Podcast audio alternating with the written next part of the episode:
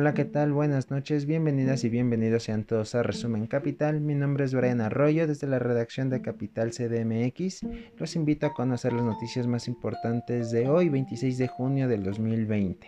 Un día que amaneció con una noticia que acaparó la información el, el resto del día. Eh, lamentable e histórico, histórico en cuanto a seguridad nacional, en cuanto a delincuencia organizada, pero Ahorita entramos en detalle esta información. Por lo mientras vamos a hablar del coronavirus, de la actualización diaria que ofrece la Secretaría de Salud en torno a esta enfermedad en sus distintas plataformas y en la plataforma vespertina del doctor Hugo López Gatel. Escuchemos. La Secretaría de Salud reporta este 26 de junio de 2020 que en México hay 208.392 casos confirmados acumulados de COVID-19, 25.786 casos activos y 66.440 casos sospechosos. 25.779 personas han fallecido y el 58% de los casos se han recuperado. Recuerda. Ahí está, este 58%, esta cifra que se empezó a incorporar en el reporte técnico desde el día de antier. Bueno, vamos con más de la conferencia vespertina, porque el doctor Hugo López Gatel dijo que en esta nueva realidad se convivirá con la epidemia, con el agente infeccioso, que será una epidemia larga, donde todas y todas debemos adoptar medidas permanentemente de prevención e higiene. Vamos a escuchar un extracto de lo que mencionó el doctor Hugo López Gatel. Este tránsito a la nueva realidad, a la nueva normalidad, debe ser asumido por toda la sociedad. No es un asunto de que el gobierno instruya solamente y la sociedad pasivamente adopte eh, lineamientos tajantes. La sociedad, todos ustedes, todas ustedes, son parte de la realidad de este magnífico país. Y en la medida en que incorporemos esta idea de que vamos a estar por mucho tiempo más con la epidemia, sigo diciendo, preparémonos para una epidemia larga, esta terminará en su primer ciclo en el mes de octubre, probablemente en el mes de octubre, pero todavía vienen otros retos porque por varios años el virus va a estar en el mundo y por lo tanto existirá la posibilidad de que regrese a este país y a muchos otros. Este tránsito... Ahí está lo que mencionaba el doctor Hugo López Gatel al respecto de esta nueva realidad, informando una vez más que se va a tratar, que se tratará de una epidemia larga, más larga de lo que podríamos pensar, porque un estudio revela que la inmunidad al coronavirus no es permanente. Es un virus del que se conoce muy poco y lamentablemente muchas personas, como ya sabemos, se han visto afectadas por él, muchas otras han, han fallecido a raíz de esta epidemia y esta prolongación de la que hablaba el doctor Hugo López Gatel puede resultar incluso más larga si se considera pues exactamente esto, que es lo que revela este estudio, y es que la inmunidad al coronavirus no sería permanente. Y vámonos con más información, ahora sí vámonos a tratar la información que trascendió el día de hoy. Pues vamos a escuchar cómo amanecieron en una de las zonas de mayor plusvalía de la Ciudad de México, de las más exclusivas, Lomas de Chapultepec cerca incluso de la casa de los Chedragui, quienes son una de las familias más adineradas de México. Escuchen bien porque es histórico.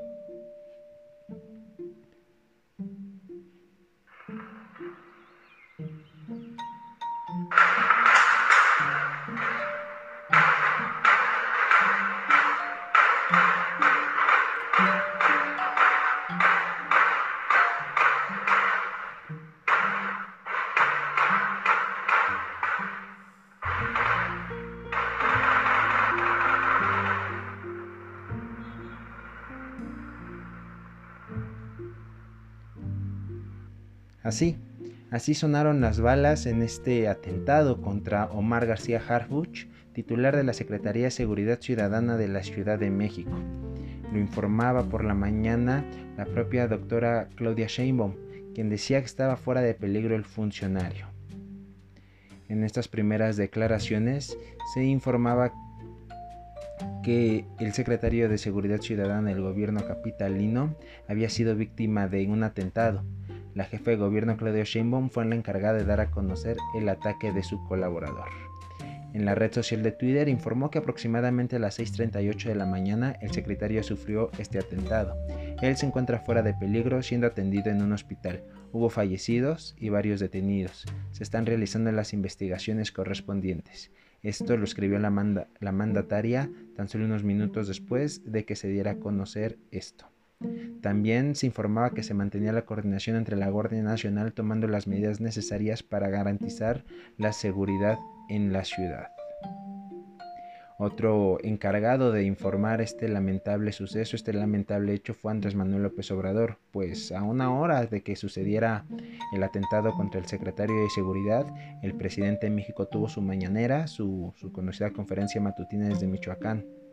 Así AMLO manifestó su respaldo a la jefa de gobierno de la Ciudad de México, luego de que el titular de la Secretaría de Seguridad Omar García Harfuch fuera herido en un atentado. Textualmente dijo, Expresamos nuestra solidaridad, nuestro apoyo total, completo, absoluto a la jefa de gobierno, a los integrantes de seguridad pública. El informe preliminar habla de que el jefe de seguridad está herido, pero si hay fallecidos en este atentado. Efectivamente, se informaría que dos escoltas o dos efectivos de seguridad pública de, de bancaria industrial vestidos de civiles custodiaban, no eran parte de la custodia del secretario.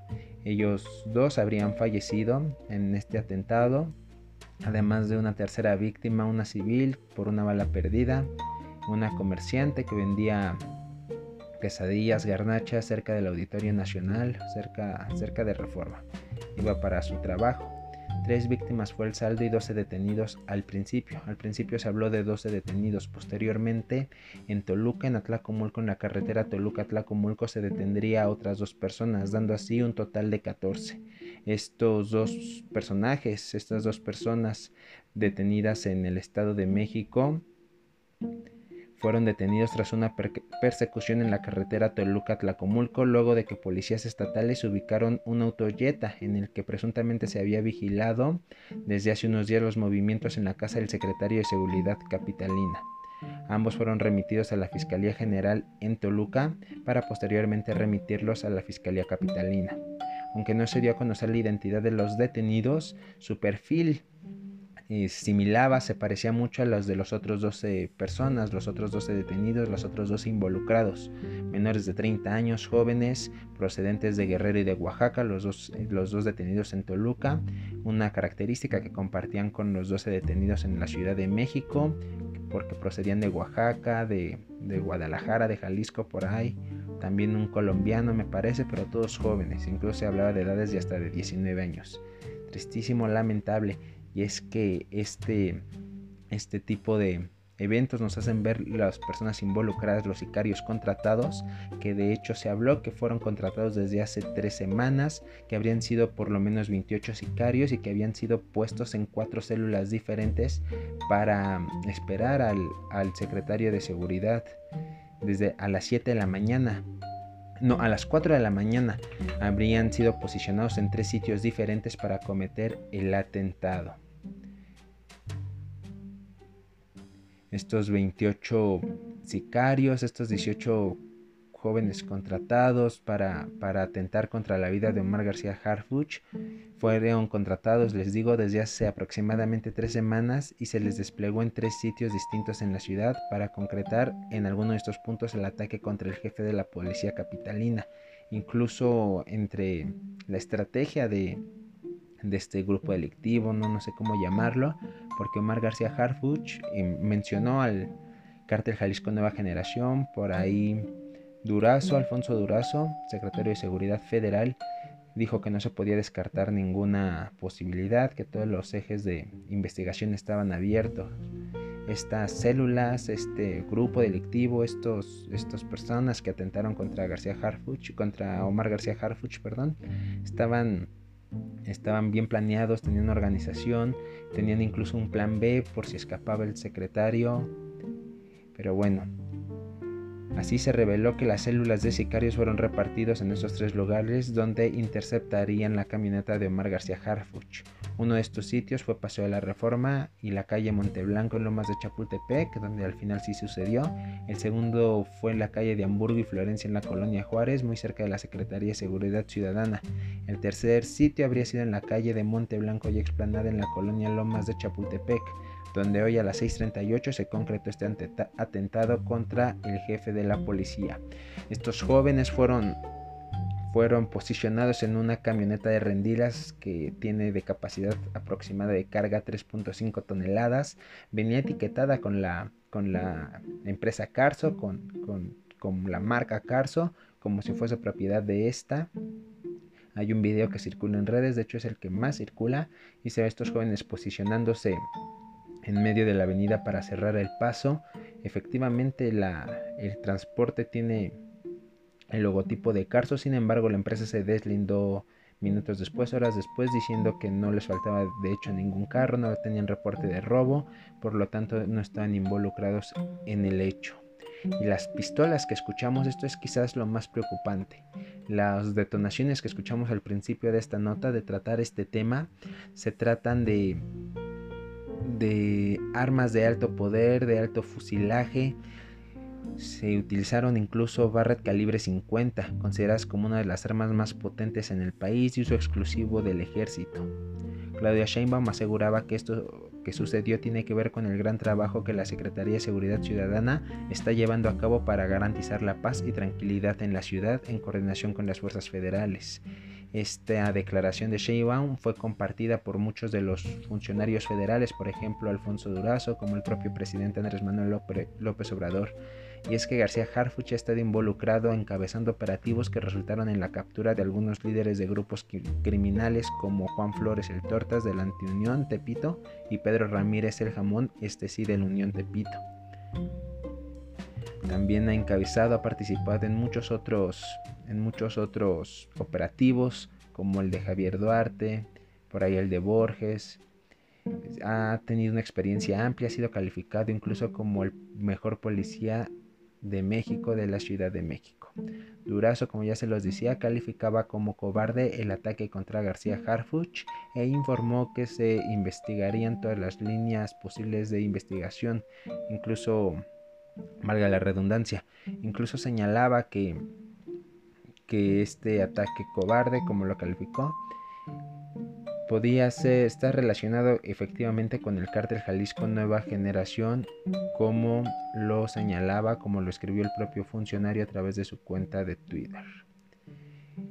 Hubo declaraciones, hubo posicionamientos de, de todas partes, de todo tipo, desde Santiago Nieto, de la Unidad de Inteligencia Financiera, Olga Sánchez Cordero, de la Cámara de Diputados, de la Cámara de Senadores, partidos de oposición y quienes no perdieron la oportunidad para hacer de esto un juego político fue el Partido Acción Nacional.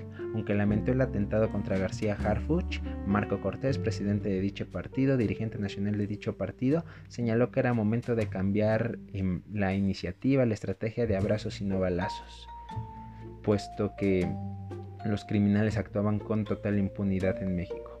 Yo sigo pensando que, que si bien la estrategia de Andrés Manuel López Obrador debe ser más contundente. Aún creo que el abrazos no balazos es lo correcto, pero es una lucha más larga y no porque es una lucha más larga va a estar incorrecta o va a ser mala.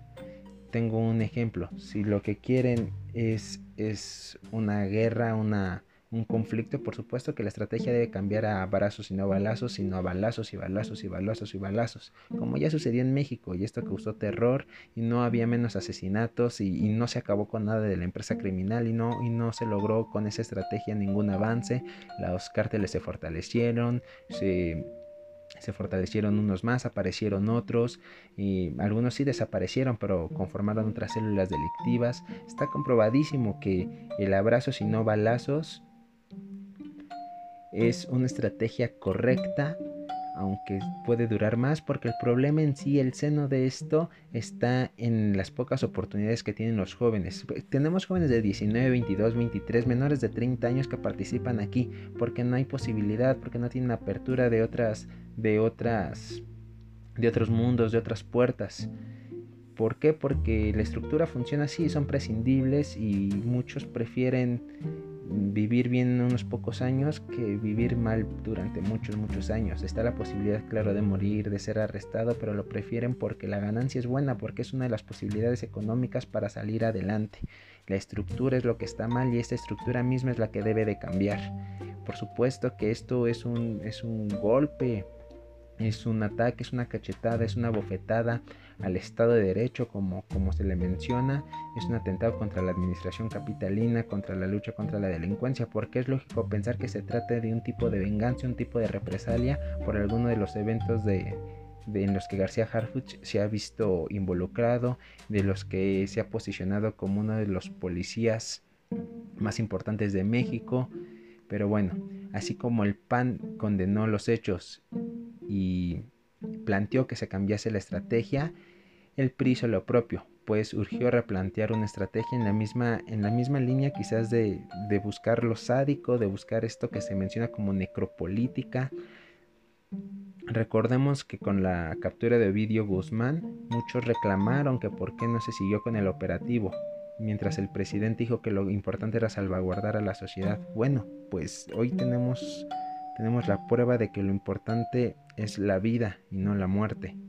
Lo importante justamente es, es cambiar la estructura, como ya lo repetí, como lo seguiré reiterando. Lo importante es, es considerar que el sistema mismo es el que está mal para poder cambiarlo. Pero bueno, vamos con más información un poquito alejado de este tema. Y es que el Consejo Coordinador Empresarial informó que ya se han presentado 151 amparos contra las decisiones de la Comisión Federal de Electricidad y la Secretaría de Energía en el sector eléctrico y varios de ellos, afirmó, han sido otorgados por jueces de forma definitiva en favor de los privados. Vamos con más información a nivel nacional. Y lamentablemente más muertes. Mientras ayer se informaba de un enfrentamiento en Sinaloa con 16 muertos, hoy se encontraron 14 cadáveres en carretera de Zacatecas. Las autoridades hallaron estos cadáveres abandonados en una carretera del estado de Zacatecas, envueltos en mantas. Los cuerpos fueron localizados al amanecer en una vía que recorre el municipio de Fresnillo. Esto tras el reporte de automovilistas que informaron de lo sucedido. Bueno amigos, eso sería todo por mi parte. Muchas gracias por escucharme. Deseo que tengan un buen fin de semana. Síganos en nuestras redes sociales, por supuesto, Capital CDMX, eh, Capital CDMX en Facebook e Instagram, arroba capitalmx-bajo en Twitter y por supuesto nuestra página de internet capital-cdmx.org. Buenas noches, muchas gracias.